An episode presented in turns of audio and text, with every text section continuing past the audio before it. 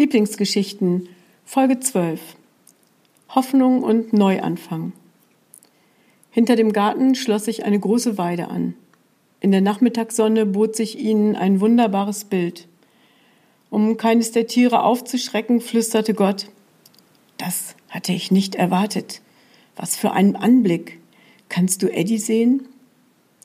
Sie trat noch etwas näher an den Zaun heran und stellte fest, dass genau an dieser Stelle zwei verrostete Engelflügel am Zaun befestigt waren. Das würde sie erst einmal für sich behalten, und sie ahnte, dass Gott schon wusste, wer Eddie war. Hätte sie auch dran denken können, manches weiß er eben etwas eher. Sie schaute intensiv nach links und dann sah sie Stella, Emily, Frieda, Paula genüsslich in einiger Entfernung im Gras liegen. Vier Damen, die ein langhaariges Fell trugen. Galloway-Rinder vom Feinsten, erklärte sie Gott. Neben dem Fell ist ihr besonderes Zeichen eine fast rechteckige Nase. Sind sie nicht süß? Und ehrlich, ich würde sie am liebsten durchknudeln, wenn ich sie sehe, aber ich habe doch etwas Respekt vor ihnen. Und wusstest du, dass es hier sogar eine Kuhbürste gibt?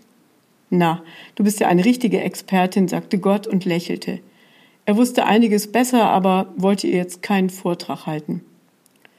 Und dann sahen sie Eddie, ein kleines schwarzes Etwas, das sich von dem Grün der Weide absetzte und bewegungslos herumlag.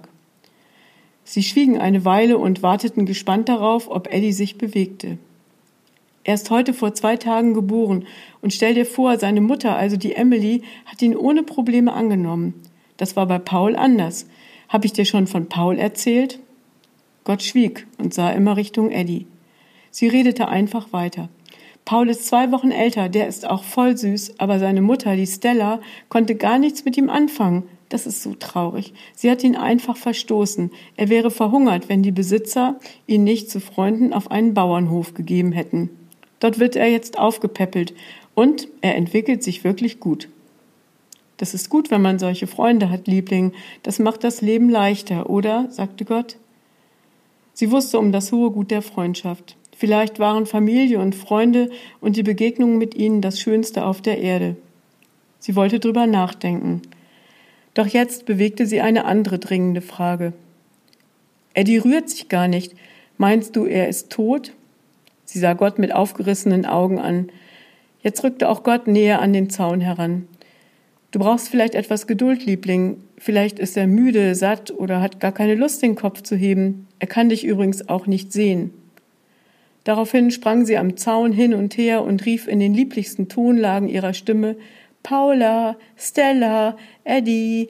Und das I von Eddie zog sie so in die Länge, dass Gott sich kurz die Hände an die Ohren hielt. Ich glaube, du hast dein Ziel erreicht, sagte er.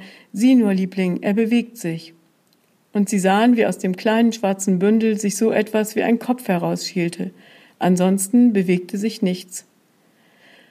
Ah, bin ich froh, dass er lebt. Ich hatte mir schon Sorgen gemacht, sagte sie. Das habe ich gemerkt, Liebling, sagte Gott. Und er wusste in diesem Moment, dass es ihr gut tun würde, noch mehr kleine Hoffnungszeichen zu sehen.